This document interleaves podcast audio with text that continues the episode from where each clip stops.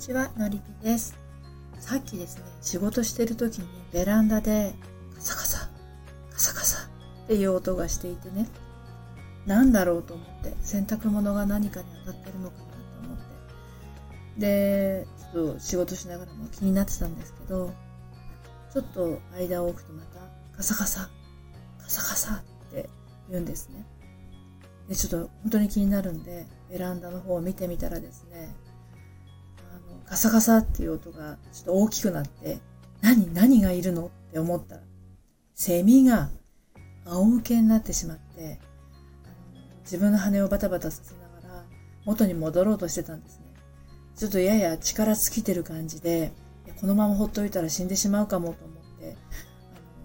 元の向きに、仰向けから普通の状態に戻してあげようと思って、あの戻したんですよ。なんだけど、なんかよろよろ歩いているだけで、飛び立とうという気配がなかったんですね。ですので、ちょっと久しぶりに持つの怖かったんですけど、セミを持って空の方に向かってほら、飛んできなって感じで飛ばしたんですね。そしたらですね、あの、ちょっと離れた隣のうちの屋根の上にですね、屋根瓦の上に乗っかっちゃって、で、屋根瓦の上で仰向けになっちゃったんですよ。で、あの、屋根って斜面になってるじゃないですか。で、河原で、あの、バタバタバタバタ、またカサカサカサカサやってるわけですよね。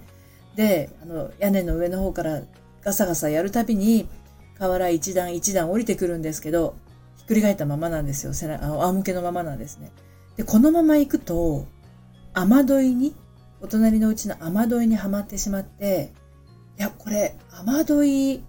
仰向けから戻るの大変じゃないと思って、そこに行くまでになんとか元の状態に戻ってくれないかなと思って、なんか仕事やってたんだけど、あの、ちょっと置いといて、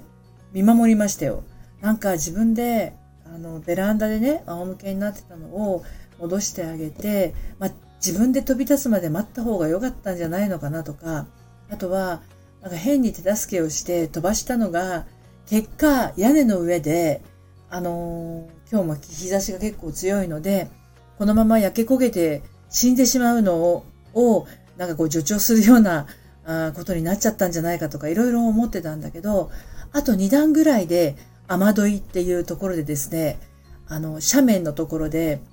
ひっくり返ったんですよ。元に戻ったんですね。そうしたら、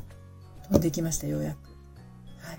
で、このなんていうのかな、自分のやったことと、それからセミの力を信じて見守ってる自分と、ちょっとこう夏のね、昼下がり、こんなことがあったよっていう、こう、出来事の印のためにですね、ちょっと急遽通ってみました。